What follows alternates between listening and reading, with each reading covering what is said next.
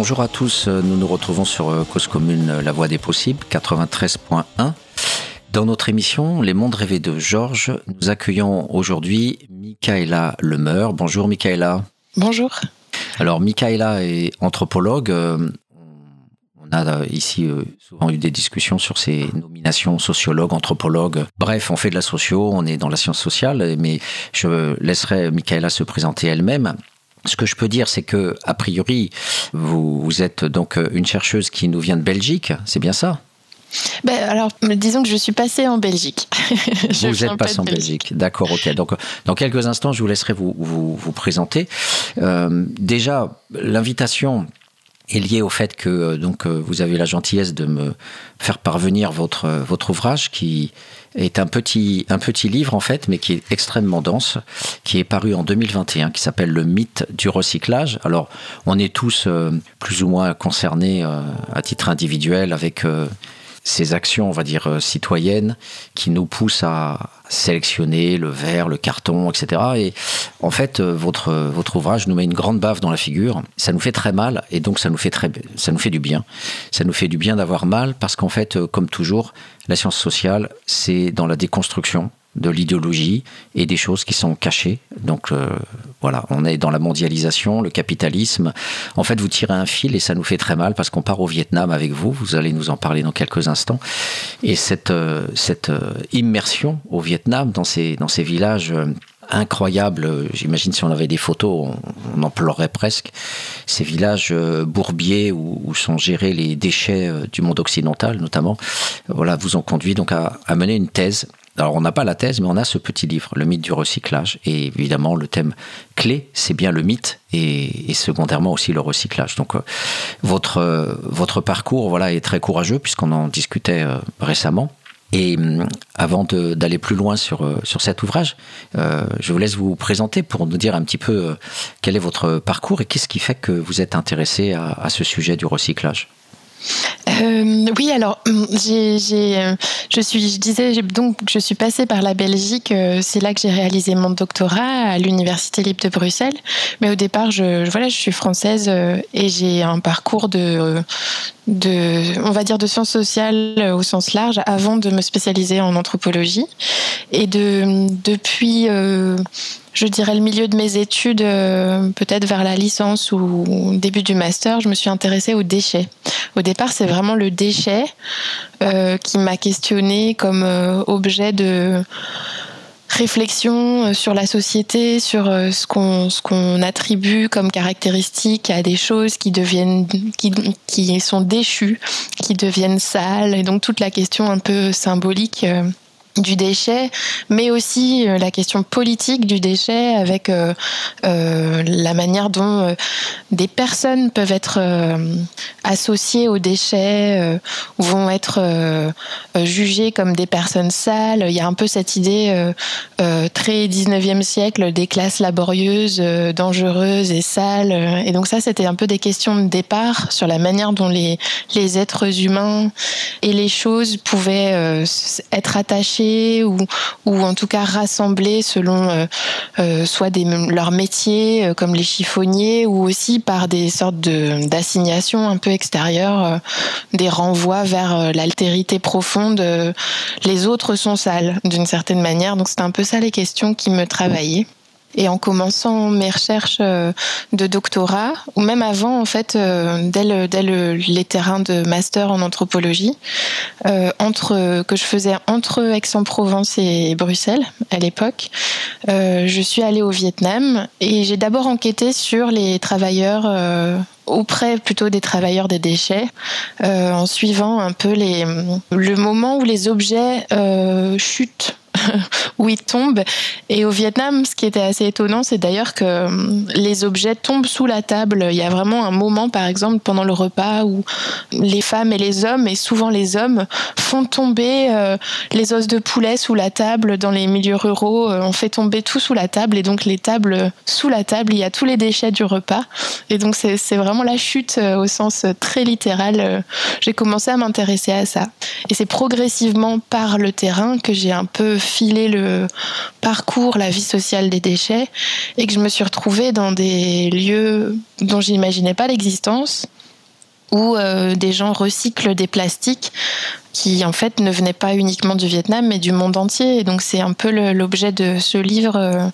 voilà. Alors, je voudrais juste, euh, pour amorcer un petit peu la, discussion, parce qu'on va bien sûr euh, approfondir euh, cette analyse en fait de, la mondialisation, mais aussi la, la micro-sociologie de ce village où vous avez rencontré les prolétaires de l'ordure Mhm. Et, et, tous les voilà cette circulation permanente entre le, petit et le grand quoi entre cette circulation capitaliste mondialisée du déchet et d'autre part euh, les petites mains parce que euh, les petites mains en fait vous le dites bien dans votre livre c'est on, y reviendra c'est des mains qui, trient. Et il y a tout un rapport au corps à l'odeur qui voilà le petit et le, grand. Donc cette circulation est très intéressante. Et, du coup le recyclage nous parle aussi de, de cette circulation euh, de, l'objet qui, euh, dans votre thème euh, de la mythologie, donc euh, je vous cite, repose sur le principe que les choses et les matières déchues pourraient être transformées de manière quasiment perpétuelle en objets de valeur. Donc il y aura une sorte de processus un peu comme les, les, gens d'antan qui transformaient l'ordure en or. Il y a une sorte de transsubstantiation de, de l'objet à travers le recyclage. Et vous dites voilà, qu'il y a un mythe matériel et social, technique et culturel qui implique un récit sur les transformations des matériaux, autant que sur les transformations des, rapports humains au sein de la société. Outre une métamorphose des objets, la promotion du recyclage promet en effet une protection de l'environnement. Donc là aussi, euh, toute cette idée euh, très, forte aujourd'hui euh, qu'il y aurait une sorte d'association mécanique entre recyclage et qualité de l'environnement. Et vous dites, mes enquêtes auprès des recycleurs et des recycleuses du plastique au Vietnam m'ont permis de déconstruire ce récit idéal. Donc voilà le, thème clé, mythologie, déconstruction. Euh, voilà, travail. Euh, donc euh, comment, comment vous avez, dans votre recherche, comment vous avez eu ce, cette prise de conscience à un moment donné que on sortait de tout ce discours idéologique, l'environnement, chacun fait des bonnes actions et vous êtes passé de l'autre côté et vous avez euh, découvert qu'il y avait euh, euh, de la souffrance, de la domination et, et même voilà du, du, dividende et du, et du profit derrière le, déchet. Oui, alors je, je pense que j'avais une conscience avant, avant de m'intéresser vraiment spécifiquement au recyclage, j'avais une conscience assez aiguë de la relativité des enjeux liés aux déchets parce que c'est quand même un des grands enseignements des sciences sociales sur les déchets, c'est aussi quand même cette idée que euh, euh, ce qui est déchet pour certains ne l'est pas forcément pour d'autres, ce qui est sale pour certains ne l'est pas forcément pour d'autres, etc. Et donc euh, d'une d'une non-normativité a priori sur des questions qui sont euh, de nos jours bourré de normativité euh, dans les politiques publiques euh, de gestion des ordures. Donc je pense que ça, j'avais déjà cet acquis-là d'avoir cette capacité à relativiser les enjeux liés aux ordures, au sale et au propre, etc. Et c'est vrai que malgré tout, je pense comme beaucoup de personnes, moi j'ai été assez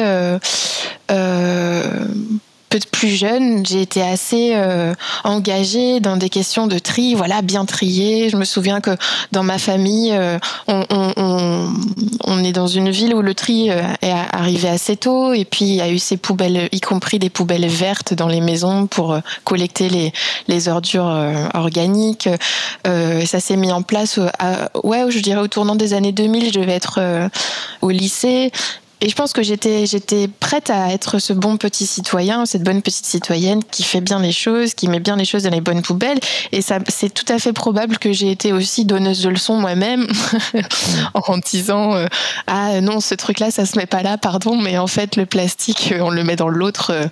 Euh, ou alors ça c'est un déchet mais pas recyclable. Bref, ce, ce côté un peu normatif. Et c'est vrai que plus j'avançais dans ces recherches, plus le relativisme euh, et euh, la critique et la déconstruction devenaient apparentes. Et il y a un peu un effet de, découverte, de révélation euh, quand on voit l'envers du décor du recyclage mondialisé. C'est vrai que le village dont parle le livre, je l'ai découvert un peu par hasard.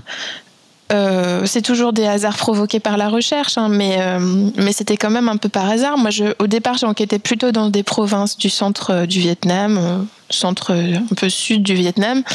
Et pour des questions de, de, en 2014, en retournant au Vietnam, je suis retournée dans ces provinces-là. Et puis, j'ai pas réussi à trouver des autorisations d'enquête. ça fonctionnait pas, le terrain voulait pas se faire. J'étais un peu bloquée, donc j'ai activé d'autres contacts dans la capitale, Hanoï. Et en discutant avec euh, des, chercheurs de l'université d'agriculture qui m'avaient euh, accueilli, ils m'avaient proposé de faire une présentation de mes travaux déjà, déjà existants. Donc j'avais présenté euh, des, des, questions sur les déchets, voilà, sur ce dont j'ai parlé déjà. Et une sociologue est venue me voir en me disant, mais tu sais, toi qui t'intéresses aux déchets, il faudrait que tu ailles vers là-bas parce qu'il y en a particulièrement beaucoup. Et là-bas, on dit que les gens font fortune de ça et donc il y a des montagnes de déchets.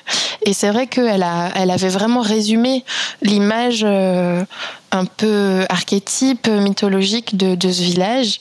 Et en voyant un peu ce recyclage à ciel ouvert dans un village, en, arrivant dans ce village, il y avait vraiment... Euh, une sorte de oui découvrir le poteau rose ou en tout cas d'une certaine manière voir un envers du décor euh, être complètement submergé un peu par la, la découverte parce que c'est très, enfin, c'est très frappant de voir que ce recyclage qui se fait dans ce village-là, c'est au, prix d'une de destruction euh, environnementale très lourde et au prix de, d'un travail dans des conditions euh, qui, qui sont vraiment euh, terribles. Et donc c'est vrai qu'il n'y avait pas beaucoup à Disons que moi, après, j'ai évidemment approfondi en enquêtant, en rencontrant les gens, en discutant avec eux, mais assez vite, on se rend compte que le recyclage n'est pas écologique. Je pense que, en disant ça, c'était vraiment la première idée qu'on pouvait se faire de n'importe quel visiteur euh, dans ce village, se dire. Euh, et donc, il y avait un peu une espèce de de fossé entre l'idée du recyclage et le,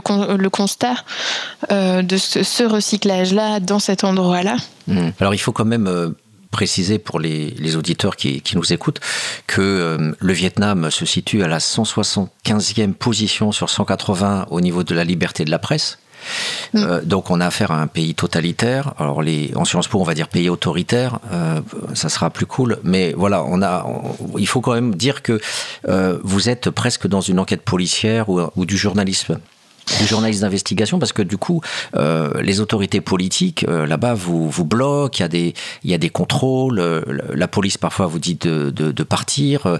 Donc on, on, est sur un terrain où il n'y a pas que l'accès aux enquêtés qui est compliqué parce que les gens travaillent et ils n'ont pas de temps à perdre avec un, un chercheur, mais il y a aussi la police les services secrets, enfin bref, tout, tout le, tous les organes habituels d'un État euh, totalitaire qui, qui, vous, qui vous fliquent en fait et qui, euh, et qui vous font une grande pression parce que vous avez souvent peur. Et puis euh, voilà, c'est l'angoisse. Il y a des informateurs obligés à l'université, etc. Donc est-ce que vous pouvez nous décrire un petit peu ce, ce contexte de recherche? Parce que certes, quelqu'un vous dit à l'université va voir telle province, mais vous nous avez quand même parlé de ces fameuses autorisations. Et donc, parlez-nous un petit peu de ces conditions de l'enquête. Euh, oui, oui, c'est vrai que le Vietnam, c'est un pays. Euh, ce qui est étonnant, c'est à, la fois aussi euh, un pays où le tourisme s'est énormément développé sur les 20 euh, dernières années, même 30 dernières années, mais depuis euh, les années 2000, c'est vraiment un pays très touristique. Et du, coup, les, je pense qu'une bonne partie des gens qui vont au Vietnam ont une conscience assez légère de ce que ça implique, effectivement, ce, cet autoritarisme euh, et ce régime qui est basé beaucoup sur le contrôle, etc. On, on, on s'en rend compte quand on est touriste un peu, on se rend compte quand même que, voilà, les visas, c'est quand même quelque chose de compliqué. On se rend compte que, que on doit donner son passeport, euh, euh, laisser son passeport dans les hôtels, euh, et que il y a, tout un enjeu de contrôle des hôtels aussi sur la circulation des personnes, mais on s'en rend, on s'en rend un petit peu compte. Et quand on commence à enquêter, là c'est tout autre chose. Il y a vraiment un rapport à la circulation des chercheurs qui est très très compliqué et donc le fait de se promener dans la rue n'est pas du tout anodin quoi. Donc euh, donc si on est dans un endroit touristique, ça pose pas de souci, mais si on va dans des endroits qui sont a priori pas touristiques, et ce qui était souvent mon cas, euh, quelqu'un qui circule, qui observe, évidemment, si en plus il a un appareil photo, etc. C'est donc plutôt une figure de d'enquêteur, enquêtrice, journaliste, et euh, et ça devient un, personnage inquiétant. Menaçant. Hmm. Menaçant, ouais. Euh, et, c'est vrai que les journalistes au Vietnam, euh, c'est un métier très compliqué. Moi, j'ai voilà, fait l'expérience de d'être chercheuse étrangère au Vietnam, donc ça donne une petite idée de ce que c'est que le contrôle policier et de la difficulté à enquêter. Mais c'est sans commune mesure avec euh, le fait d'être soi-même vietnamien au Vietnam et journaliste ou voilà, par exemple, être lanceur d'alerte au Vietnam. Euh, c'est une question. je ne sais pas si c'est si c'est vraiment. Euh, après, il y a des contextes un peu différents. Il y a un peu cette cette histoire euh, de la séparation nord-sud qui fait dire aux gens que le sud est plus tranquille, plus ouvert que le nord vis-à-vis de ce contrôle policier, ce qui a probablement une forme de vérité, mais pas uniquement, parce que c'est vrai que moi j'ai mené d'abord des enquêtes dans le sud du pays et il y a quand même toujours ces enjeux d'autorisation. Par exemple, le j'ai le souvenir en 2016 d'avoir enquêté, euh, d'avoir euh, réussi à négocier euh, des enquêtes avec une université d'une ville, d'un port du pays qui s'appelle Queen où on m'avait fait remplir tout un programme de recherche euh, avec un agenda assez précis de ce que je devais faire par semaine.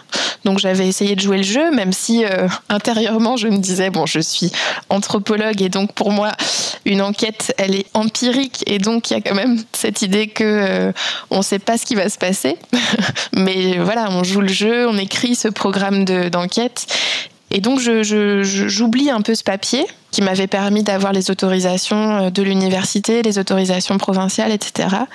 Et un jour, euh, deux ou trois mois après être arrivée, J'étais euh, à Hanoï, donc la capitale, et j'ai un coup de fil du géographe avec qui j'étais en relation directe euh, euh, dans la ville de Quignon qui me dit bon euh, Michaela la police m'a appelé pourquoi tu es à Hanoï alors que sur le programme c'est marqué que tu dois être à Quignon cette semaine-ci.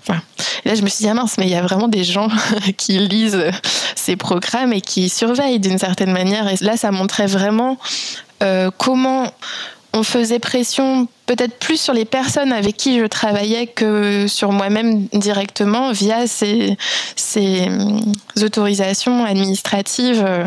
Et donc il avait fallu argumenter euh, que voilà il y avait une opportunité de rencontrer des interlocuteurs etc et j'avais pas été plus que ça inquiétée mais l'expérience même du coup de fil montre cette pression. Et donc, euh, une pression, bah, ça s'intériorise, ça, ça, ça, oui, ça, ça, il faut une résistance euh, intérieure euh, pour quand on subit plein de petites pressions. C'est ça qui est un peu pervers aussi avec la censure, c'est que des fois c'est pas hum, complètement interdit. C'est juste qu'il y a tellement de petites pressions, il y a tellement de gens qui disent il faudrait pas faire ça, il faudrait pas faire ça, ça c'est pas bien, que on se, contraint en fait quoi. Donc c'est un peu c'est un mélange entre des pressions très directes et, plein de petites pressions indirectes qui font qu'on altère un peu la résistance des personnes et leur capacité à, voilà, à continuer à creuser leurs questions ou à être critique. Hmm. Alors, qu'est-ce, qui fait plus particulièrement que euh, les autorités se méfient de quelqu'un qui bosse sur le recyclage? Si on fait, si on, joue les naïfs et ou l'avocat du diable, on se dit euh, c'est, glorieux, le Vietnam a, un rôle international sur le recyclage. Euh, ben alors, c'est pas du tout ça. Donc, qu'est-ce qui fait que quelque part ils essayent de cacher les informations euh, vous concernant, enfin, de vous bloquer dans votre travail par rapport à cette enquête? En fait, c'est un peu euh, avant même le recyclage, je, m'étais rendu compte qu'avant que ce mot-là soit euh, dans mes enquêtes, quand je travaillais sur les déchets, c'était déjà problématique parce que le déchet, c'est l'envers du décor. Et donc, quand euh, j'allais voir des décharges, par exemple, il y avait toujours cette pression, y compris dans des petits villages, de la part de petits fonctionnaires ou de personnes impliquées dans les, les grandes associations nationales, parce qu'on est dans un pays communiste où il y a vraiment cette idée que le Parti communiste, euh, après, se décline en organisations de masse qui, qui sont un peu censées activer le peuple Et donc il y a l'union des vétérans, l'union des femmes, l'union des jeunes, etc. Enfin, qu'on retrouve dans d'autres euh, pays communistes. Et parfois, ça, allait être euh, euh, la représentante de l'union des femmes locales qui me disait et qui mettait aussi d'une certaine manière la pression à mon interprète en disant mais c'est pas normal que tu acceptes d'accompagner cette étrangère voir des décharges, voir des déchets. Il faut lui montrer là une bonne image du Vietnam. Donc il y a toujours cette question de la bonne image qui revient et qui fait partie un peu du ronron euh, du contrôle de l'information euh, euh, et de la parole et de la voilà de, de, la défense un peu nationaliste patriotique. Et donc les déchets posaient déjà problème juste parce qu'en fait c'était pas la bonne image c'était l'image du sale. Donc il y avait vraiment déjà ce problème là et après le recyclage dans le village de recycleurs dont je parle dans le livre, là, c'est c'est peut-être euh, ça cumulait peut-être beaucoup plus de d'enjeux parce que il y a aussi des enjeux de corruption euh, qui certes est euh, euh, euh, très développé à plein d'étages des institutions vietnamiennes, mais qu'on ressent quand même plus ou moins selon les espaces.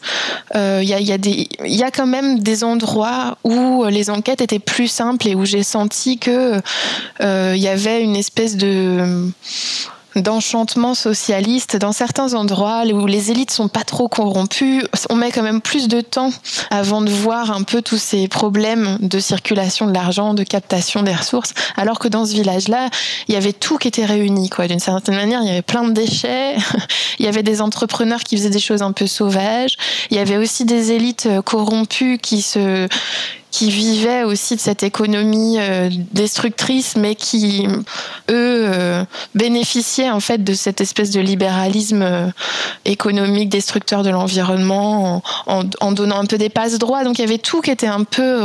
c'est pour ça que ce village, il est, il, est propice à l'analyse du mythe, c'est qu'en fait il y avait un peu tout concentré au même endroit. Et du coup, le, le, c'est vrai que c'est un endroit où j'ai vécu particulièrement fort ces pressions sur les autorisations, avoir ces fameux papiers qu'on doit aussi aller prouver devant le comité populaire de la commune. On doit montrer ses papiers, euh, montrer qu'on a bien eu l'autorisation de, quelqu'un euh, supérieur pour enquêter, mais aussi plein de pression dans la rue que je n'ai pas vécu de la même manière dans d'autres villages plus paisibles de, mes enquêtes précédentes ou suivantes. dans la rue, quand je circulais avec mon interprète, j'avais beau avoir des, autorisations, il y avait régulièrement des des gens dont je savais pas s'ils étaient policiers. Parfois, ils étaient policiers. Il certains, je les revoyais, je me disais qu'ils étaient policiers, mais il y en avait d'autres, je savais pas trop si c'était des gens de, la sécurité, des hommes un peu. Euh, euh, un, peu désagréables comme ça et qui disaient qu'est-ce que tu fais là? Tu n'as rien à faire là enfin qui étaient vraiment tout le temps à chaque fois que je les croisais dans la rue à, à être menaçants donc c'est vrai que c'était euh, c'était quand même une enquête un peu difficile où il fallait se se gonfler à bloc le matin avec mon, mon interprète pour, euh, pour se dire bon aujourd'hui qu'est-ce qu'on va voilà qu'est-ce qui va nous arriver? On va faire bientôt une, petite pause. Avant ça, une dernière question. Je voulais que vous puissiez nous, sur cet aspect méthodo, finalement, on en a parlé là euh, avec les informateurs.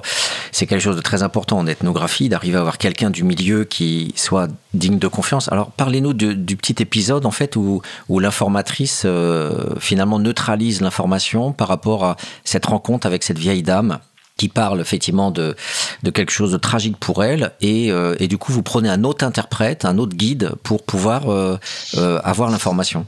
Oui, alors ça, c'est vrai que ce, ce, moment-là, cet interprète avec qui j'ai travaillé était vraiment super parce que on avait une vraie relation de confiance dans la majorité des interviews et et c'est vrai que je, le dis dans le livre, il me semble, euh, elle disait j'ai pas peur des déchets, j'ai pas peur de la police. C'était un peu une blague, mais d'une certaine manière, elle avait cette euh, cette force là que j'ai pas retrouvée chez tous mes interprètes dans d'autres contextes de euh, de se dire bon euh, ça va pas être facile mais euh, on va y aller. Alors que dans d'autres circonstances euh, j'ai eu des personnes qui j'ai travaillé avec des personnes qui étaient beaucoup plus gênées dès l'entrée de jeu à, bloquer un peu la recherche en disant ah non on peut pas aller là c'est pas possible la police va nous tomber dessus etc elles non. Mais par contre effectivement il y a toujours un enjeu dans les dans dans les entretiens où bon, moi je parle un peu vietnamien, j'ai appris le vietnamien euh, et je, le pratiquais euh,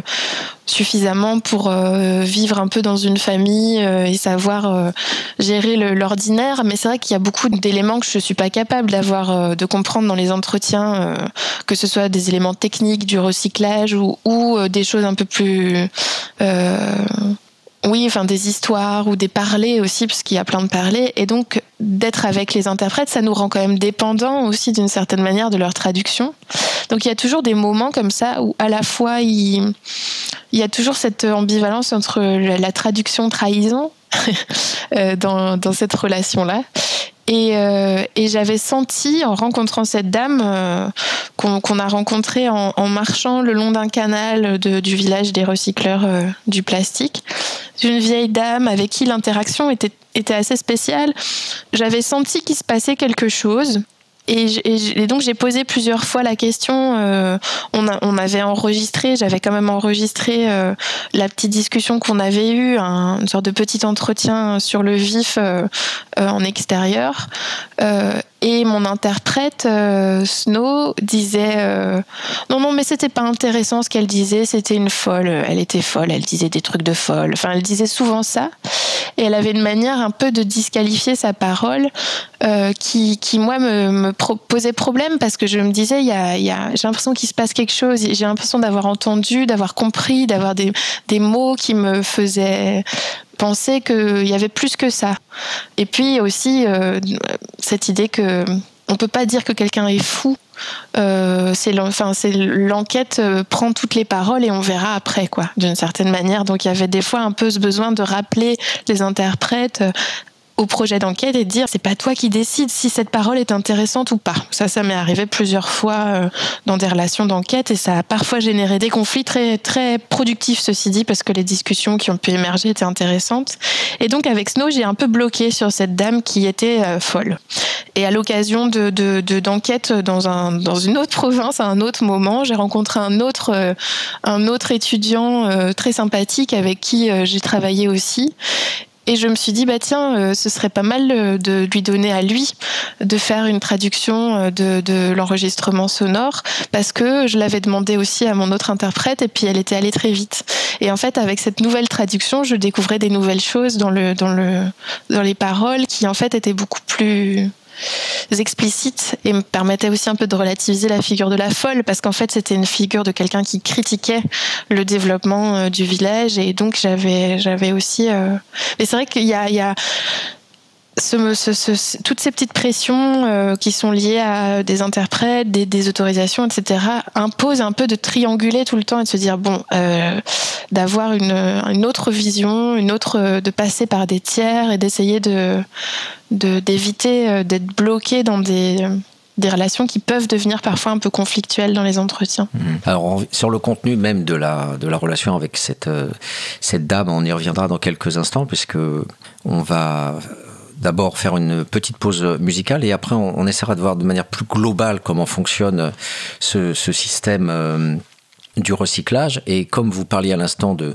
corruption et des, autorités qui sont irascibles quand elles vous voient sur le terrain euh, aller voir le sale et le, et le cachet du recyclage, eh je vous propose justement d'écouter un groupe qui s'appelle euh, Irascible et qui euh, nous propose euh, le triomphe de l'anarchie.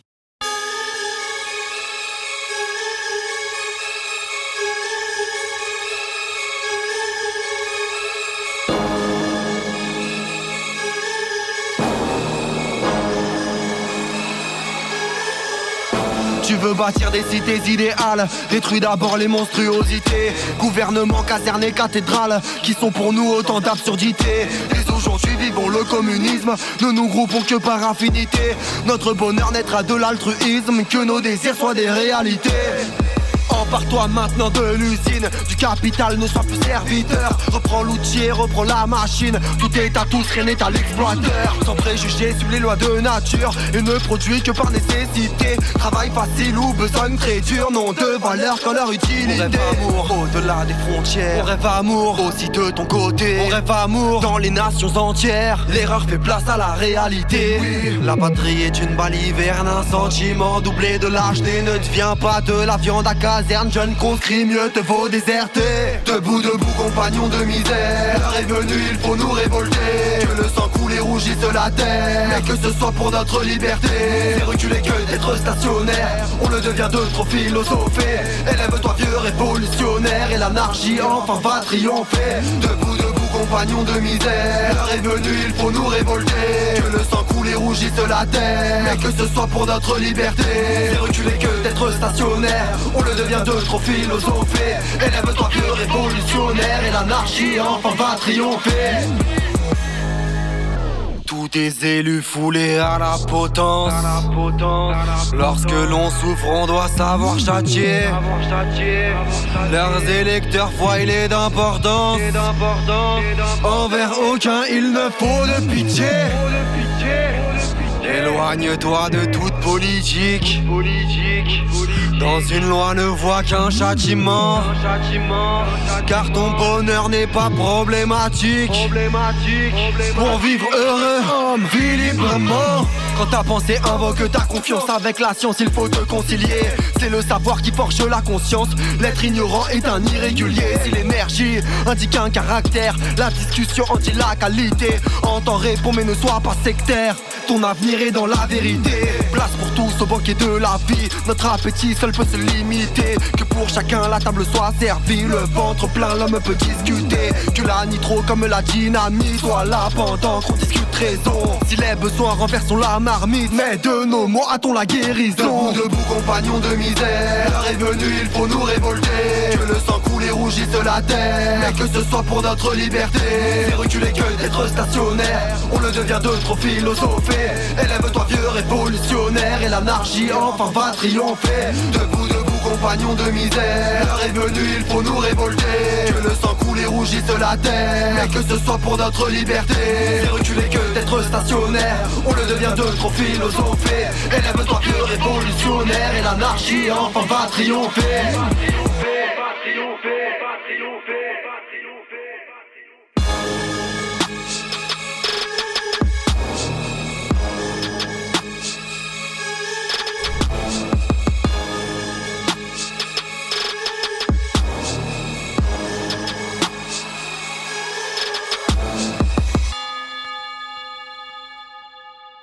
Voilà, après ce morceau de, rap euh, bien caustique, euh, et qui nous interpelle sur la, sur la question du capitalisme.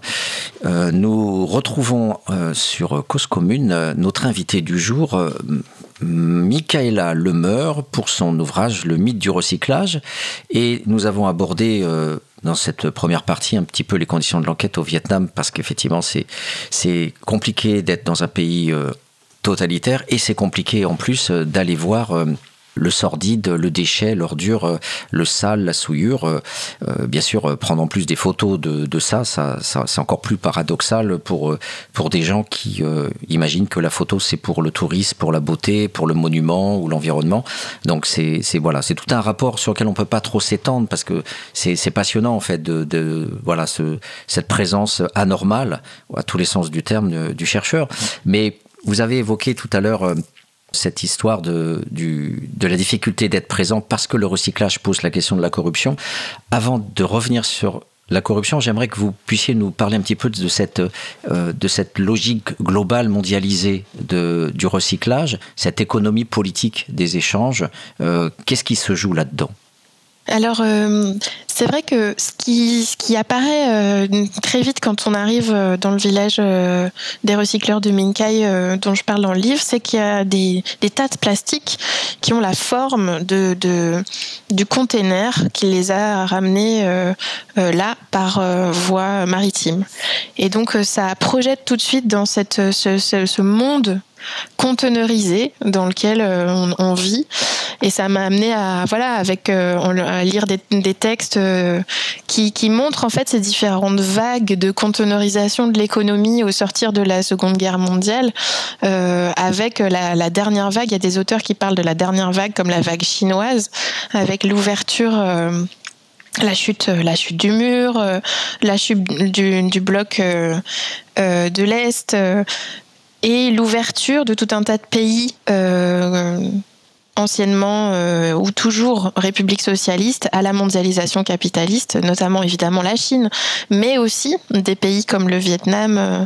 Et donc ce recyclage en fait des matières, c'est un recyclage qui s'intègre complètement dans cette économie mondialisée, conteneurisée, où transite des tas de matières dans des containers comme ça sur euh, sur les et qui, qui alimentent les ports euh, les grands ports du monde et il y a enfin on pourrait le faire avec d'autres matières. Hein. Il, y a des, il y a des travaux qui parlent, euh, par exemple, du commerce international de la fripe. Et là, moi, j'ai travaillé plus sur le plastique. Mais c'est vrai que ce qu'on constate, c'est cette exportation de euh, matières euh, qui ont une valeur euh, amoindrie, voire négative, si on peut considérer. Enfin, tout dépend un peu de, quel point de vue on se place, une fois de plus, mais les déchets, a priori, on dirait que c'est une valeur négative. Il y, a, il y a un coût pour leur traitement plutôt que qu'on ait envie de les acheter. Mais là, en fait, via ce commerce international, les inégalités étant tellement criantes entre certains pays développés du Nord et certains pays certains pays du Sud, ou enfin pour pour euh, même si c'est des catégories un peu généralistes, mais que du coup une matière dont personne ne veut euh, dans des pays européens va potentiellement devenir une ressource pour des acteurs économiques de ces pays là. Et du coup, il y a ces échanges, euh, euh, ces déchets qui vont être euh, exportés et achetés par, par notamment des recycleurs vietnamiens, mais aussi longtemps en Chine et puis dans tout un tas de. On pourrait penser à tout, tout, tout un arc asiatique, où d'ailleurs, on a les plus grands ports à containers du monde, en fait. Hein. Ils sont euh, dans les dix premiers, on a peut-être huit ports chinois, quand même. Hein. Donc, euh, on a ces ports à containers, c'est des paysages très particuliers, avec euh, des, milliers de containers qui arrivent et qui sont sur des, bateaux dont le gigantisme est pour certains vraiment euh, impressionnant. Mais vous-même, vous avez vu les, les, Parce que vous parlez aussi des ports gigantesques au Vietnam. Oui, alors moi j'ai, euh, je, je, connais un peu, mais j'y ai pas, j'ai pas réussi à y enquêter. C'était un de mes objectifs. Je connais un peu le port de Haiphong, euh, où je suis passée et où j'ai pu voir ces, ces, espaces d'arrivage de, des containers. C'est pas le plus grand port à containers du pays, mais on peut en voir des éléments, mais moi, j'ai pas réussi à y enquêter. J'ai pas j'avais pas du tout les leviers pour obtenir des fameuses autorisations qui sont nécessaires et, travailler auprès du port euh, sans autorisation, c'était impossible. Donc, j'ai pas réussi à faire ce travail-là qui aurait été intéressant et que peut-être d'autres feront, j'espère. Euh, mais il y a le, plus grand port à containers du pays, c'est le port euh, d'Ho qui lui, pour le coup, est dans les classements internationaux euh, plutôt autour de la 15e, 20e place peut-être, si je dis pas de bêtises, donc qui commence à vraiment être un très gros port à containers. Et ce qui m'a frappé, c'est qu'en lisant des textes sur les, la conteneurisation de l'économie, euh, j'ai découvert, il y, a, un livre de Mark Levinson qui s'appelle The Box, euh, et qui raconte ça, ce, la découverte un peu, enfin l'invention du container dans sa forme euh, actuelle, c'est-à-dire euh, la, la, boîte normée avec voilà un certain nombre de pieds. qui est, qui est posé, euh, il y en a de plusieurs tailles, mais euh, qui est posé sur ces bateaux et qui passe en fait des, des directement des camions au bateau, parce que c'est ça le container, c'est qu'on peut tout de suite le raccrocher à une remorque. Euh. donc il y a une espèce de, de, de jonction terre-mer qui fonctionne parfaitement avec le container. Et donc dans ce livre, l'auteur fait un peu l'histoire de ce, de, de ce, ce container notamment à travers la figure d'un entrepreneur américain qui euh, a vendu un peu cette innovation logistique euh, notamment pendant la guerre du Vietnam. Et ça, j'ai trouvé que c'était particulièrement intéressant de creuser cette piste-là, de voir aussi les les racines historiques euh, de ce container qui, qui maintenant arrive au Vietnam rempli de déchets plastiques, mais qui un temps a servi à ravitailler l'armée américaine dans les premières plateformes logistiques du sud Vietnam qui ont été inventés où on a testé un peu le, le, le, container dans des conditions euh, militaires. En fait, l'impérialisme parle à l'impérialisme. L'impérialisme guerrier, après, donne la main à l'impérialisme économique. Oui, d'une certaine manière, il y a vraiment une, continuité, c'est ça, de, de, de, de modèles logistiques. Et, et c'est vrai que ça m'a toujours travaillé cette histoire de la guerre du Vietnam. Quand on enquête au Vietnam, c'est quand même quelque chose qu'on est obligé de penser d'une certaine manière, euh, et puis aussi de sa place en tant que voilà ancienne, euh, enfin représentant d'une ancienne puissance coloniale aussi, hein, même si euh, dans les enquêtes les gens ne, ne, ne, parlent pas de la présence française. Moi j'ai rarement eu l'occasion de, de, parler de l'histoire coloniale française avec mes interlocuteurs, parfois des personnes âgées. Mais c'est vrai que l'histoire du rapport aux États-Unis, par contre, est beaucoup plus vif parce que plus récent, parce que plus alors plus violent, euh, je sais pas parce que l'histoire de la France au Vietnam euh, est violente aussi, mais en tout cas cette, cette guerre du Vietnam qu'on appelle guerre du Vietnam et que les Vietnamiens appellent guerre américaine, elle a toujours été un peu euh, présente euh, dans mes réflexions. Et là, de voir qu'il y avait une continuité via le container, ça me semblait euh, être. je pouvais pas passer à côté. Alors, on parle des containers, effectivement, qui c'est un, lieu intermédiaire extrêmement intéressant de, de voir cet objet, effectivement, son historicité. en même temps, ce container, donc, qui est associé à une très grande entreprise, donc, de son inventeur, et qui fournit justement les multinationales qui font du recyclage. Alors, je voulais citer euh, dans, dans votre ouvrage notamment Colon Plastique, euh, BASF, Perit, Samsung, Samsung, euh, Lotte Infino. Est-ce que vous avez pu approcher ces multinationales à un moment donné? Alors moi j'ai un peu approché les multinationales de, la plasturgie via une enquête auprès des salons de la plasturgie internationaux. Donc ça c'est vraiment des espaces d'enquête hyper intéressants aussi, euh, qui sont un peu des nœuds dans les filières euh, économiques mondialisées et qui d'ailleurs se déportent. Il y a vraiment une espèce de migration des salons de certaines, euh, de certains secteurs industriels vers l'Asie notamment. Et moi j'ai enquêté auprès de, d'un salon de la plasturgie au Vietnam, mais euh, mes interlocuteurs me disaient mais ce n'est rien par rapport euh, au grand salon China Place, China Place qui est donc voilà le grand salon de la plasturgie, euh, le plus grand salon, alors que initialement euh, les les plasturgistes historiques c'est des plutôt l'Allemagne, la Suisse, le nord de l'Italie, l'Autriche. Enfin il y a vraiment cette ce, ce cette industrialisation de l'Europe d'où viennent en fait les machines et donc il y a des il y a des transferts de technologie euh, euh, vers euh, les mondes asiatiques, euh, Taïwan, euh, la Chine, etc. Et donc j'ai enquêté auprès de, de plutôt d'entreprises, non pas celles que j'ai citées ici, mais plutôt des, des, des entreprises de, de grade en termes de connaissances un peu inférieures, mais qui sont assez stratégiques, qui sont celles qui vendent les machines et qui en fait essayent maintenant que les marchés du plastique se sont développés en Asie, essayent de vendre les machines en Asie. Et pourtant, elles sont fabriquées effectivement euh, en Europe pour beaucoup. Et donc au Vietnam, euh, euh, j'ai rencontré des exposants de ces machines, parfois de machines de recyclage, parfois de machines d'emballage, hein, donc des machines. Y, a, dans ces salons, c'est assez impressionnant de voir ces espèces d'immenses machines qui font une, musique parfaite parce qu'elles sont très propres aussi, hein, les machines de salon, contrairement aux machines qu'on peut voir dans certains ateliers et de voir ces machines euh, fabriquer des, des moulages de, de bols euh, en plastique pour euh, les, les soupes instantanées de nouilles, euh, donc dans voir à la pelle, ou alors des, des, des machines qui fabriquent des milliers de sachets individuels de shampoing.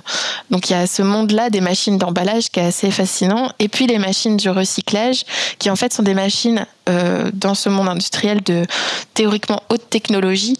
Mais en fait, les, les industriels du recyclage que j'ai pu rencontrer, eux, se distanciaient complètement du recyclage sauvage euh, sur lequel j'enquêtais euh, au Vietnam parce que c'était pas du tout le même, le même univers. Pour eux, c'était très dégradant en fait de parler de l'industrie du recyclage à travers ce qui était encore un, envers du décor. Enfin, mon village de recycleurs vietnamiens, c'était encore l'envers du décor de l'industrie du recyclage qui euh, a sa noblesse aussi euh, dans, certains secteurs et notamment avec Coca-Cola qui finance le recyclage. C'était aussi le récit qui était euh, qui était porté notamment par un industriel italien, je me souviens, qui racontait euh, un peu le, une usine Coca-Cola au Mexique qui faisait travailler à la fois des, des gens qui avaient eu des parcours de vie difficiles et qui se retrouvaient à valoriser des matières et eux-mêmes se revaloriser. Donc il y avait une espèce d'utopie coca-colesque autour de, du recyclage de la bouteille en plastique dont il m'avait montré des images au Mexique, une usine modèle. Et donc là, il y avait encore tous les éléments d'un mythe social euh, et euh, matériel euh, hmm. dans ce salon du plastique. Alors, Là, vous nous parlez de, un petit peu de la, des dispositifs technologiques de ces multinationales. Il faut rappeler que vous parlez dans, cette, dans votre concept d'économie circulaire. Il faut voir que c'est une économie politique puisque vous dites en 2020, l'Union européenne a exporté 27 millions de tonnes de déchets. Mhm. de plastique, de papier, de carton, de, métaux, euh, visant, vous dites, à invisibiliser leur existence et les problèmes qu'elles causent. Donc, il n'y a pas que des multinationales dans un mondialisme euh, où le politique est, remisé. Il y a bien une organisation économico-politique euh, de déportation, on pourrait dire, du problème des déchets. Alors c'est sûr que la responsabilité politique, elle est énorme hein, sur euh, la manière de réguler ou ne pas réguler euh, ces flux. Et donc il y a une espèce d'ambivalence du commerce international avec cette idée que ah on peut pas vraiment réguler parce que c'est très difficile de se mettre d'accord entre tous les États. Et en même temps euh, bah, des besoins de régulation énormes. Et donc l'Union européenne, je pense que la question de l'exportation des déchets plastiques a fait suffisamment de bruit ces quelques dernières années pour qu'il y ait eu des démarches de régulation qui se mettent en place euh, récemment, dont j'ai un peu suivi euh, ça, euh, pas de très près, mais donc je, je, vois aussi émerger des régulations politiques, mais de fait, il y a une vraie grande responsabilité des États à, à contrôler ces, ces flux et à véritablement se sentir responsable de ces, de ces déchets produits sur les territoires nationaux ou européens. Et donc ça, c'est clair que que les enjeux politiques sont majeurs. Et je pense que ce qui a contribué notamment à visibiliser ces échanges, c'est quand même euh, ce, ce qu'a fait la Chine en disant au tournant 2017-2018, nous n'importerons plus. Euh, et donc c'est un pouvoir politique qui, euh, qui vient taper un peu le poing sur la table, une sorte de diplomatie économique chinoise en disant nous n'importerons plus les déchets alors, ce qui, ce, qui, ce qui est un peu étonnant, c'est que pendant ce temps-là, les déchets étaient importés et là, on découvre parce que c'est dit qu'il y avait des déchets qui étaient importés. En fait, ça se passait et tout le monde le savait peut-être un peu sans le savoir. Enfin, il y a un peu une espèce de jeu de dupe. Et là, en disant nous n'importerons plus 24, 24 euh, types de matières, nous fermons nos frontières à ces matières. Euh. Et donc là, ça a permis de visibiliser cette crise un peu politico-économique, à visibiliser ce commerce et euh, mais voilà, la question c'est un peu est-ce que est-ce qu'il y a simplement un report de tous ces déchets exportés initialement euh, majoritairement vers la Chine, vers d'autres pays qui n'ont pas euh, la capacité diplomatique de la Chine, qui sont plus pauvres, qui ont besoin peut-être de développer des économies, de laisser euh, des entrepreneurs saisir ces opportunités. Donc le Vietnam, mais après le Vietnam, je, je, discutais avec une chercheuse sur le territoire malgache, à Madagascar, éventuellement, on pourrait voir tout à fait un espèce de report des containers sur d'autres territoires où vont se développer des filières du même type. Ça, c'est assez. Euh, d'une certaine manière, tant qu'il y a plus faible que soi, tant qu'il y a plus nécessiteux, il y aura toujours, il y aura toujours un, bout de la chaîne, quoi. C'est un peu ça qui. Vous dites bien d'ailleurs que la France euh, exporte, entre guillemets, ou je dirais déporte, euh, ses saletés euh, vers la Turquie et le Vietnam, l'Italie vers la Bulgarie. Il y a, des accords d'État, en fait. on voit bien qu'il y a une économie politique qui se met en place, où on va vers le pays, effectivement, le, le plus pauvre. Et dans cette gestion des multinationales, euh, en fait, il y a, on pourrait dire peut-être deux, deux, systèmes économiques. Il y a les multinationales qui peut-être euh, font du recyclage euh, à travers du plastique pour faire des meubles, pour euh, pour euh, pour reconvertir le, le matériau euh, déchet sale en quelque chose qui serait un peu fixé, un peu stabilisé. Et l'autre part, ce que vous évoquez, ce qui est complètement incroyable, ce que vous appelez l'oxo fragmentable. Et mmh. cet oxo fragmentable, dans votre ouvrage, c'est absolument effarant. Vous parlez de ce procédé de fabrication euh, de cocktails d'additifs dangereux euh, qui, euh, sur le plastique, produisent des fragmentations des chaînes moléculaires des polymères. Alors donc, évidemment, si on n'est pas ingénieur, on a du mal à suivre et c'est notre cas. mais en fait, vous dites qu'en fait, c'est tellement dangereux que, ces, matières se, dissolvent dans la nature et, et que, en fait, c'est même interdit par l'Union européenne, mais qu'il y a des multinationales, notamment anglaises, qui se gênent pas pour utiliser des procédés de fragmentation chimique qui après sont très dangereux pour les écosystèmes, euh, l'environnement. Et, donc, euh, qu'est-ce que vous pouvez nous dire, euh, voilà, de cette découverte des oxos fragmentables et de, cette responsabilité des multinationales censées faire du recyclage et qui produisent de la pollution? Oui, alors c'est vrai qu'au Vietnam, j'ai découvert dans les supermarchés vietnamiens, pardon, vietnamiens, on trouvait beaucoup de sacs plastiques qui étaient marqués euh, vert, estampillés écologiques, etc., euh, euh, dégradables. Et en cherchant un peu euh, quel genre de sac plastique c'était, je me suis rendu compte que ce n'était pas des sacs plastiques biodégradables au sens euh, de sacs plastiques qui seraient par exemple biosourcés, faits avec de l'amidon de maïs, qui est une autre problématique euh, de, substitution des matières plastiques de synthèse par des, polymères organiques. et là, en fait, ces, ces, ces oxofragmentables, moi j'ai découvert un jour en revenant chercher des affaires que j'avais laissées au Vietnam, un sac qui s'était complètement euh, transformé en une espèce de, plein de petits morceaux, quasiment poudre parfois. Euh, en, sortant le sac d'une petite valise que j'avais laissée au Vietnam, j'ai retrouvé ce sac complètement détruit. D'ailleurs, c'était un sac français à l'époque, puisque en France, j'avais dû acheter un sac avant l'interdiction européenne. Et donc, je pense que ça arrivait à d'autres gens de voir, on stocke dans un coin de sa maison euh, tel ou tel sac plastique rempli de plein de trucs, et puis on sort le sac plastique et il disparaît, enfin pas il disparaît, mais il se transforme en poudre. Et donc ça, c'est euh, des plastiques où on a mis des additifs, notamment euh, euh, notamment des, des, métaux lourds comme du zinc ou alors de l'arsenic, des choses, tout un tas de, de, produits qui sont capables de fragmenter les chaînes polymères et qui ont été à un temps un temps, et puis sur certains espaces, c'est encore vendu comme tel, vendu comme des sortes de sacs plastiques écologiques euh, biodégradables, parce que par la magie de la disparition, ils retournaient à la nature et donc euh, voilà ashes to ashes ils devenaient euh, de, des fertilisants. Ce qui est en fait chimiquement faux parce qu'au contraire ils créent des microparticules de plastique qui sont très en fait qui restent à des échelles microscopiques, ces plastiques euh, restent des plastiques, c'est-à-dire qu'ils vont pas se transformer en humus. C'est juste qu'on ne les voit plus d'une certaine manière. Et en plus de ces plastiques qu'on ne voit plus, eh ben il y a tous ces additifs qui ont été ajoutés et qui sont quand même des polluants. Hein. Le zinc euh, fait partie des polluants. Enfin, et euh, des, éléments toxiques euh, qu'on retrouve dans l'environnement. Et donc là, il y a vraiment une espèce de supercherie euh, sur certaines matières euh, où on a un peu des, ouais, des pas des alchimistes, mais des, des, personnes qui jouent avec des cocktails d'additifs pour inventer des, des produits qui, qui en plus sont vendus un peu plus cher parce que estampillés écologiques, euh, bah, voilà, ils gagnent un peu en valeur par rapport à un sac plastique classique, mais qui en fait sont presque plus dangereux que des sacs plastiques traditionnels.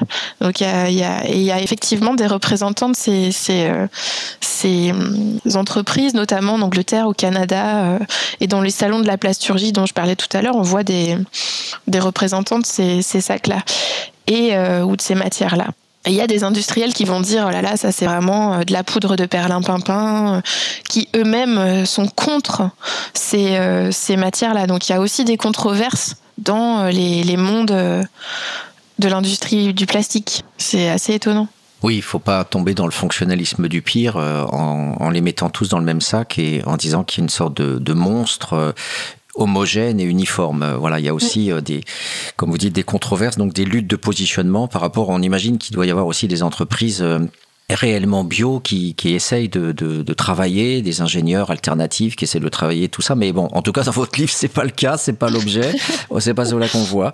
Donc, du coup, maintenant, on, on va essayer de se pencher un petit peu plus sur les conditions de vie des, travailleurs, hein, des, prolétaires de l'ordure. Et, je vous propose de faire une seconde pause musicale avant d'aborder la question des conditions de vie des, des pauvres qui sont doublement punis par euh, ce phénomène-là. Donc euh, à tout de suite et je vous propose d'écouter un gros rebelle, euh, Furax Barbarossa, qui nous parle justement de milliards.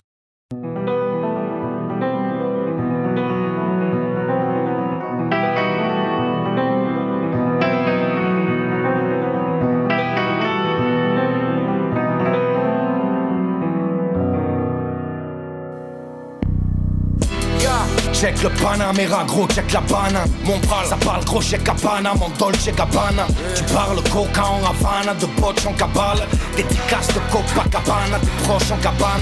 Wesh, je crois que tu crées l'asile ou tu deviens le fou. Gage, piche plus, tu fais de la zik ou tu tiens le four. Rodéopolis, effrayé, tu monopolises. Envoyé, mon poste pour tes billets, tu monopolises. C'est la reste dans tes sons, dans tes clips, rien de neuf et tu chantes. Une équipe de 20 meufs et tu chantes. Tu dis et de festin, tu brilles passionné de toi. Mais le vrai bandit, si t'en es un, ne le crie pas sur les doigts. Tu parles de brasser, lobotomise.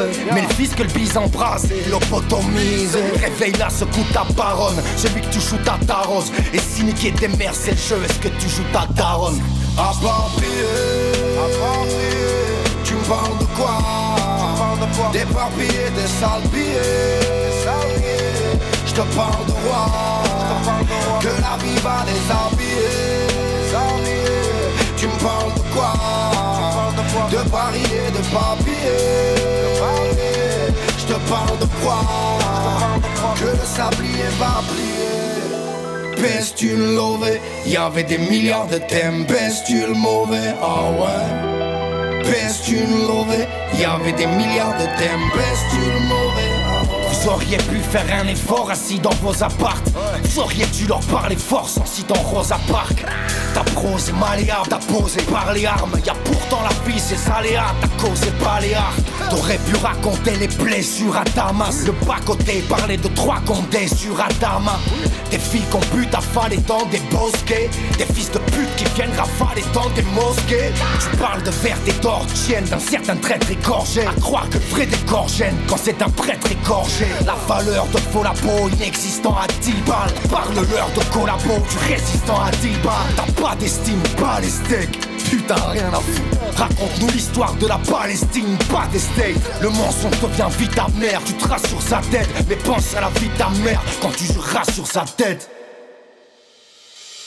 À part tu me parles de quoi? Des papiers, des sales billets. Je te parle de roi, que la vie va déshabiller. Tu me parles de quoi? De Paris et de papier.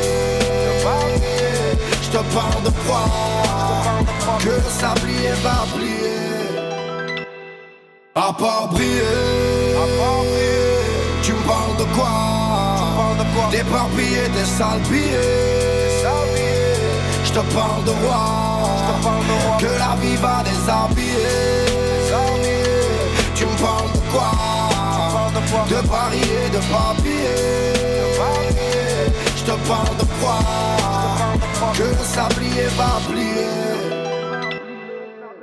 Voilà, dans cette dernière partie de notre émission, dans les mondes rêvés de Georges, sur Cause Commune, nous accueillons Michaela Lemeur avec euh, donc son, ouvrage Le mythe du, recyclage, qui nous a brossé un, tableau euh, euh, politiquement déconcertant et, très utile pour faire la part des choses entre le recyclage sincère et le recyclage capitaliste et, et, dégradant au niveau de l'environnement. Alors dégradant au niveau de l'environnement, mais aussi dégradant au niveau des, des, humains. Donc vous, vous êtes ethnographe, vous avez travaillé auprès des gens au Vietnam qui font ce recyclage. Donc euh, euh, ben, voilà, parlez-nous un petit peu de, de ce que vous avez observé, des conditions de travail de, de ces femmes, puisque ce sont essentiellement des femmes.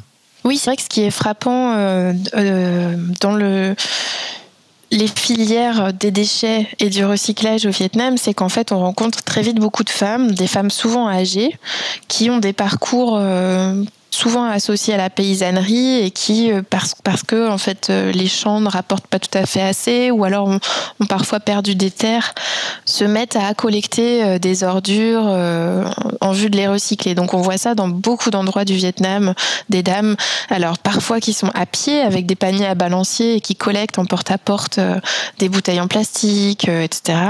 Et parfois en vélo ou qui collectent aussi de la ferraille. Et on voit aussi des gens sur, sur des des décharges. Donc là, on est aussi dans des situations encore plus précaires avec des gens qui presque habitent euh, sur l'état d'ordure.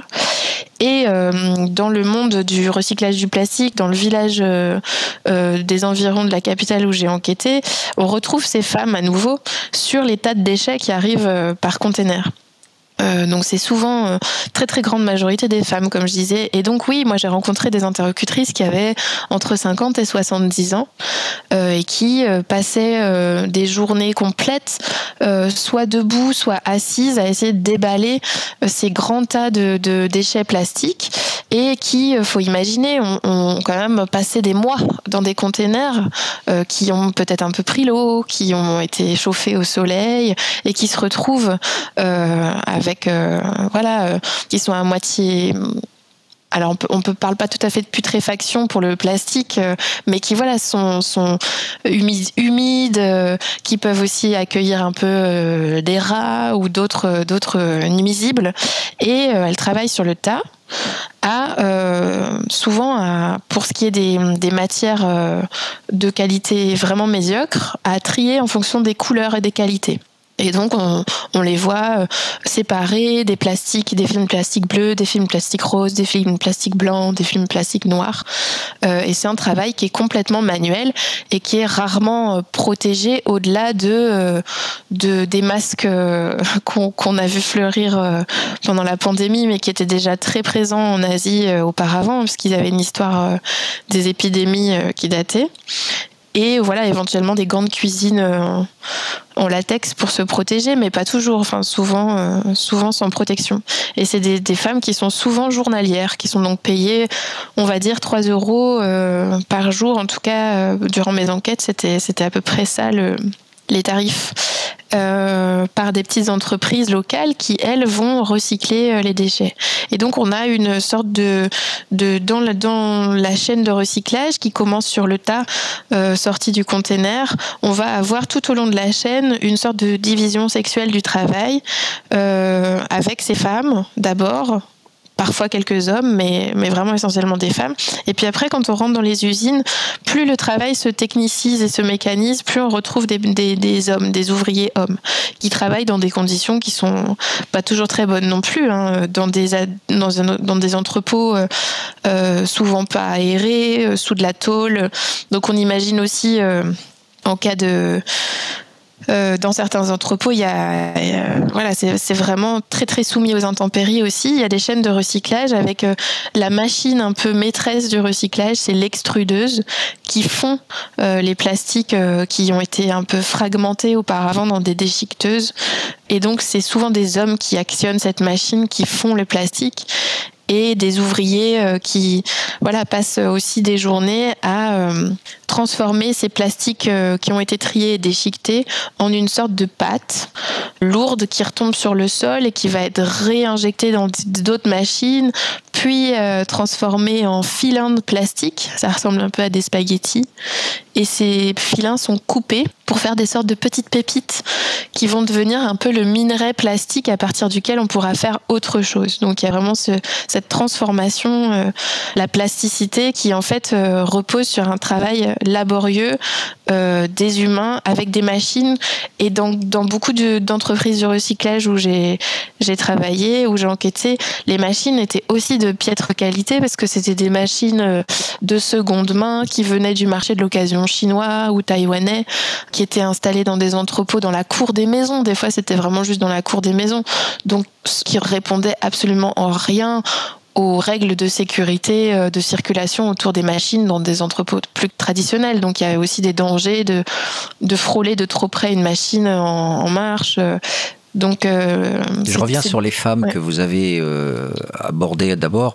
après, on peut parler des conditions de travail des, des, hommes. Les, les, les, femmes, vous développez dans votre livre tout ce rapport au corps avec les nausées, les, les odeurs insoutenables des, des matières pourries, puisque même les matières plastiques peuvent être corrompues par des, des traces alimentaires ou, mhm. ou de défécation ou je ne sais quoi. Donc, d'animaux notamment. Donc, euh, justement, est-ce que vous pouvez nous, dire un petit peu, euh, est-ce que quels sont les effets par rapport à ça? Parce que vous évoquez le fait que les marchands de bonbons disparaissent et qu'à la place on a des pharmacies parce que les gens justement sont malades. Et mm. qu'est-ce que vous pouvez nous, nous, dire au niveau santé publique sur ce bah, c'est vrai que moi, ce que j'ai pu recueillir comme discours, puisque je suis pas euh, ni médecin ni épidémiologiste, je suis pas tout à fait capable de qualifier les, les, les mots au-delà de ce que les gens disent. Mais en fait, euh, c'est vrai que les ouvrières en particulier, elles parlent de ces odeurs euh, acides qui attaquent les narines, les maux de tête très forts et des, et des nausées à force de travailler sur l'état.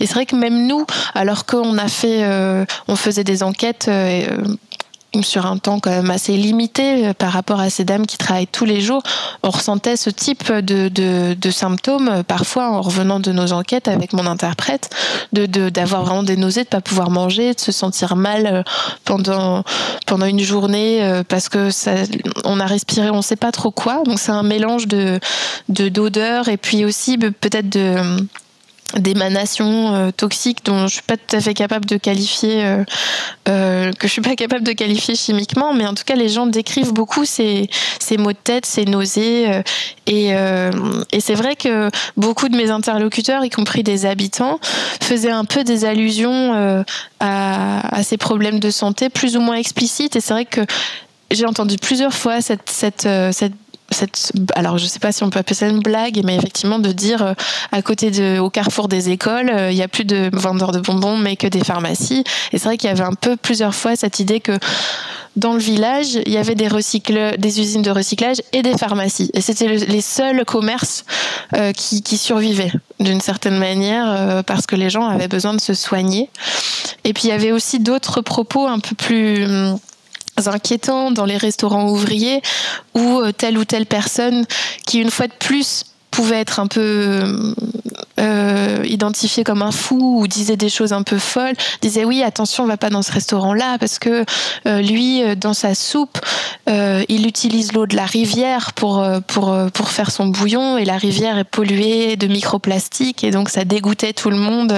Donc c'était des sortes de de blagues un peu ou de d'histoires pour se faire peur mais qui en fait étaient aussi très réelles. Enfin en tout cas des inquiétudes très réelles d'être contaminé euh, par la nourriture, par euh, par le par euh, oui par le fait de respirer, par le fait d'être en contact avec la pollution et par le et par la nourriture. Donc c'est vrai qu'il y a une espèce d'écœurement qui était décrit par pas mal d'habitants aussi, dont certains qui habitaient pas très loin disaient moi je ne passe jamais dans le village des recycleurs parce que ça me fait trop mal à la tête, ça m'écœure, je me sens mal. Hum, il y a bien de toutes les façons une distribution euh, euh, spatiale et sociale euh, de, du déchet, de la saleté, de l'ordure. Parce que, par exemple, si on regarde en France, c'est dans les quartiers populaires à Ivry qu'on a un incinérateur et on n'en mettrait jamais un dans le 16e arrondissement ou chez Sarkozy. donc il y a bien, pareil au Vietnam, après les bombes américaines euh, au napalm et, le gaz orange, on continue avec euh, effectivement ces, miasmes, ces odeurs putrides qui, sont distribuées ailleurs et non pas chez nous. Et hum, donc ça, c'est une dimension évidemment santé publique extrêmement grave, euh, d'autant plus qu'il n'y a aucune enquête qui est menée sur les effets de ces émanations et de cette diversification des produits chimiques, des transformations sous le soleil, de tous ces matériaux sur les corps de ces, de ces ouvrières.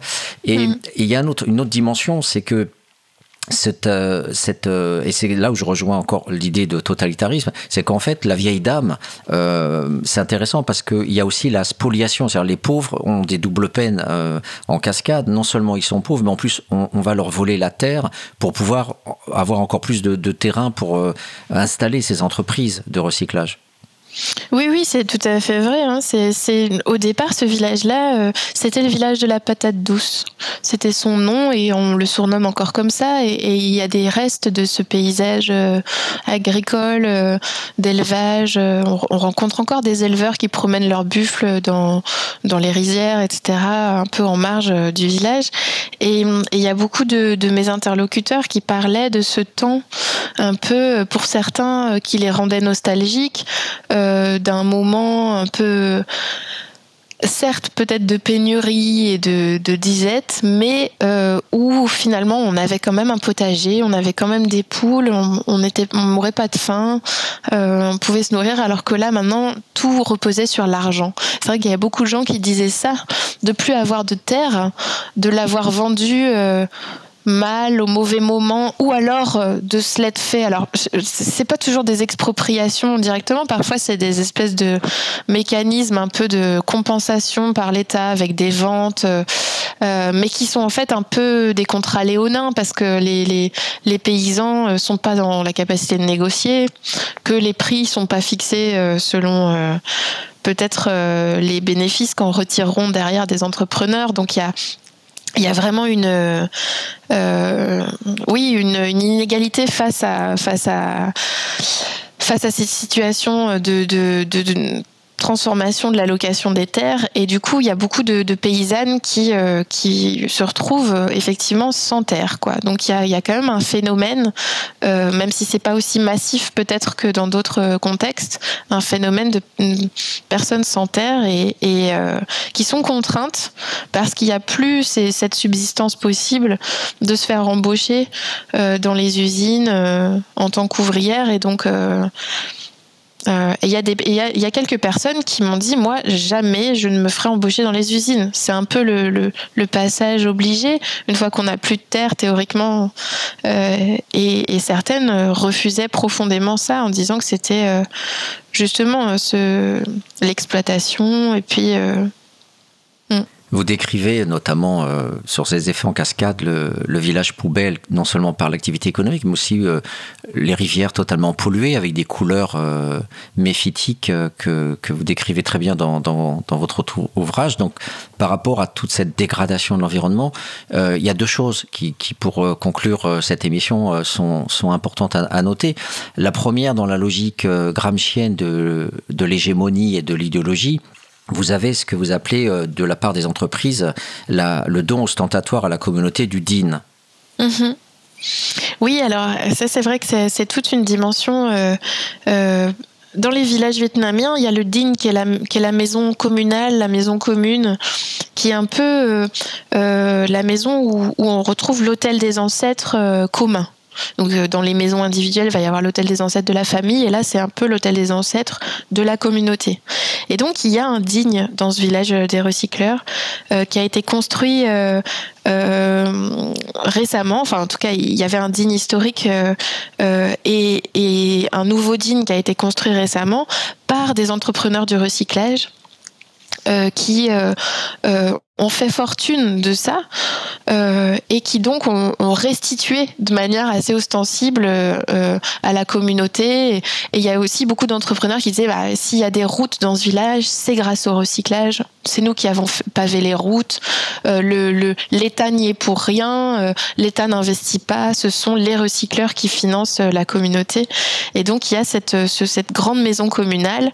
et ce qui est, ce qui est frappant, c'est de voir qu'elle est entourée de grillages et que sur les grillages euh, sont posés des tas de déchets et que s'il n'y avait pas ces grillages, probablement que la cour du digne serait utilisée comme un espace de stockage des déchets. Donc il y a vraiment cette maison communale qui est très neuve avec euh, ces, ces dragons euh, sur le, sur le toit en tuiles, etc. et ces grands bonsaïs dans la cour qui est encerclée de tas d'ordures. Euh, donc il y a vraiment ces contradictions qui sont visibles au grand jour avec ces ces pionniers du recyclage qui, euh, pour certains, sont toujours là et défendent toujours le recyclage, mais qui, pour d'autres, en réalité, sont partis du village. Certains ont laissé leur usine sur place, l'ancienne maison euh, sur place avec euh, la chaîne de recyclage historique, etc. Mais eux-mêmes vivent ailleurs parce qu'ils se sont extraits un peu des conditions euh, délétères de vie pour aller acheter une maison bourgeoise dans un village un peu plus loin, dans la banlieue, dans ces nouvelles villas, de ces nouveaux éco-quartiers où, où, où dit comme tel, hein, puisque au Vietnam aussi on parle des, des éco-quartiers qui sont surtout des voilà des, des, espaces résidentiels un peu fermés et, et très paysagers.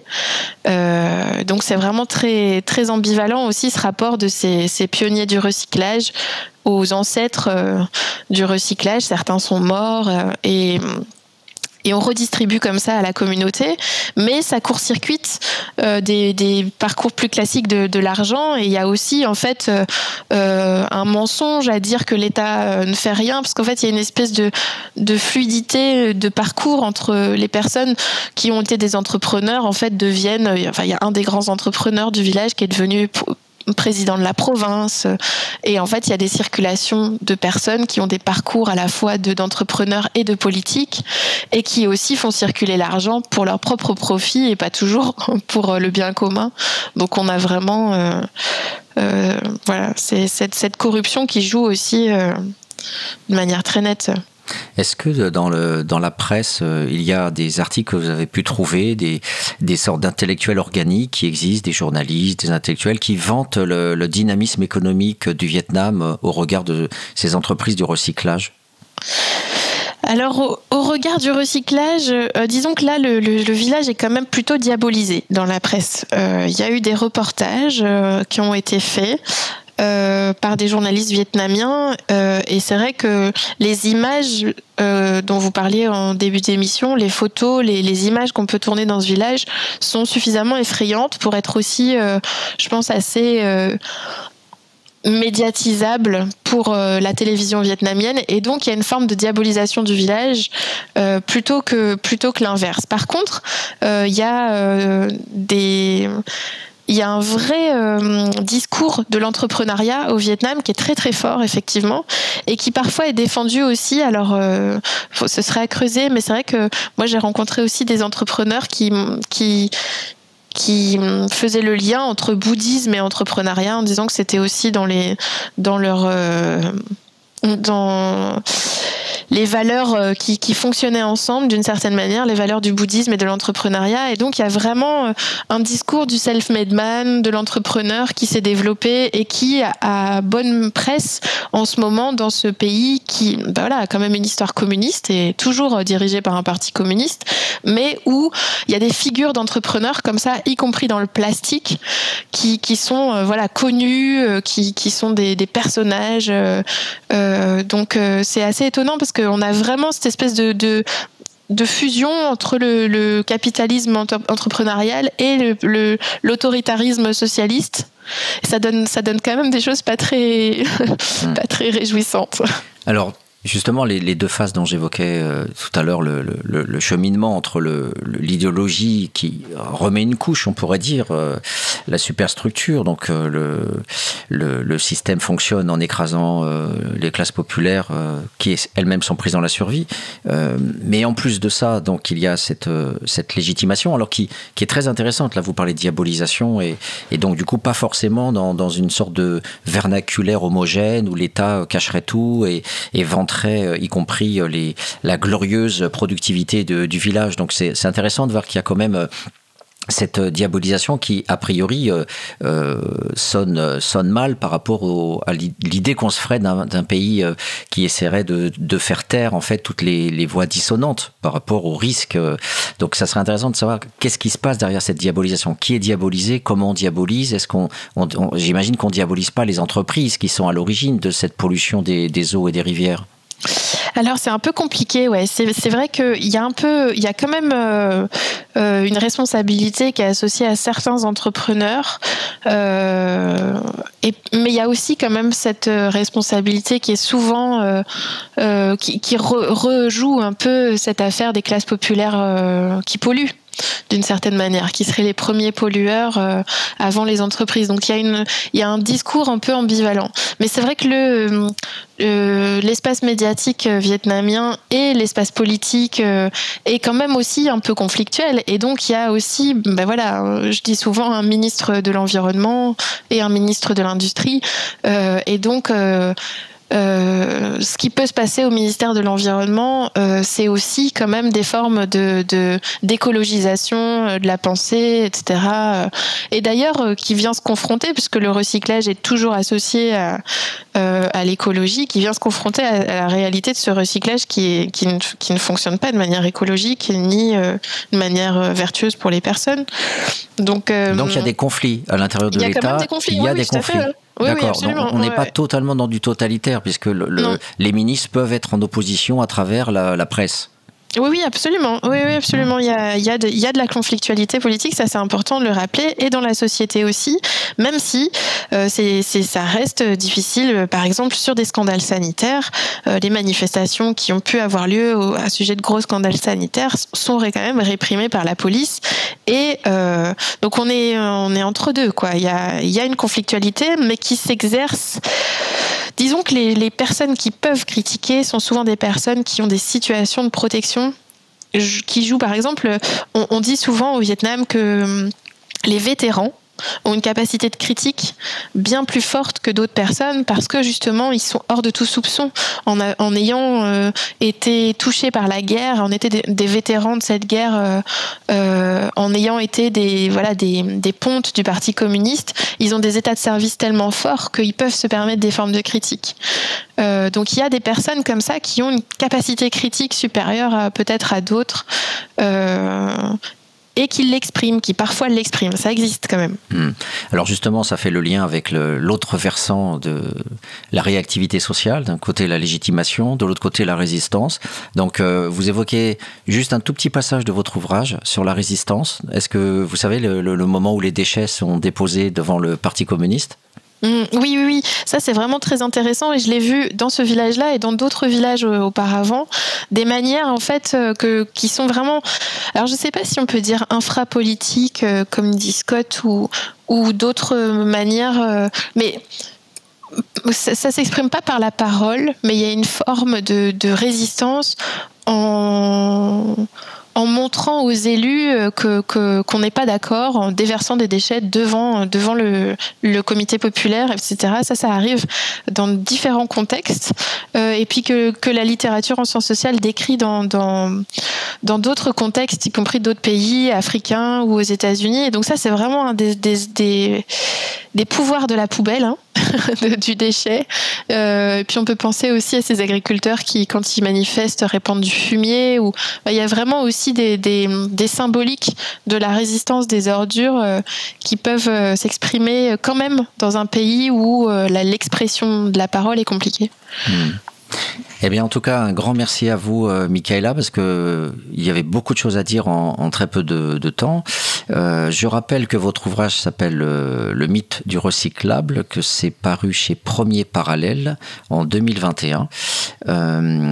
Et vous parliez aussi de Technique et Culture. La revue Technique et Culture est publiée aux éditions de l'EHESS. Donc, euh, euh, en fait, euh, je ne connais pas du tout les éditions Premier Parallèle. donc, c'est lié à, à l'EHESS ou pas du tout? Alors, Premier Parallèle, c'est une maison d'édition classique, enfin classique, qui, édite des sciences humaines, mais en dehors des institutions universitaires. Mais il y a un partenariat qui s'est créé entre la revue Technique et Culture, qui est une revue transdisciplinaire de sciences sociales, dont je, fais partie aussi en tant que membre du comité de rédaction. Il y a un, partenariat qui s'est construit autour d'une collection euh, sur la vie des choses. Et donc c'est dans ce cadre-là que ce, livre a été euh, publié. Et il y a d'autres ouvrages qui ont un peu le même type de positionnement, qui partent des matières, des choses, et qui euh, remontent alors soit des filières, soit posent des questions écologiques par la matérialité, par la technique. Et donc voilà, c'est un partenariat. Voilà, tout a été dit. Merci Michaela, un grand merci à vous. Et puis ben voilà, euh, chers auditeurs, une fois de plus, euh, on est euh, triste, on est et en même temps, on a quand même une information qui nous permet de ne plus être franchement dupe de, de cette de ce discours politique qui est très fort ici en Europe et qui nous fait croire que les choses avancent sereinement et avec beaucoup de progrès, de modernité humaniste. Eh bien, pas du tout. Voilà, on déplace le problème, même si effectivement tout n'est pas euh, noir, bien sûr, j'imagine. Mais en tout cas, voilà, votre fonction à vous, c'était aussi d'être fossoyeur, fossoyeuse, et de, nous déterrer le cadavre. Voilà, donc euh, à prochainement, euh, Michaela, sur peut-être encore un autre visage du recyclage. Voilà, merci à vous. Merci beaucoup pour votre invitation. Merci.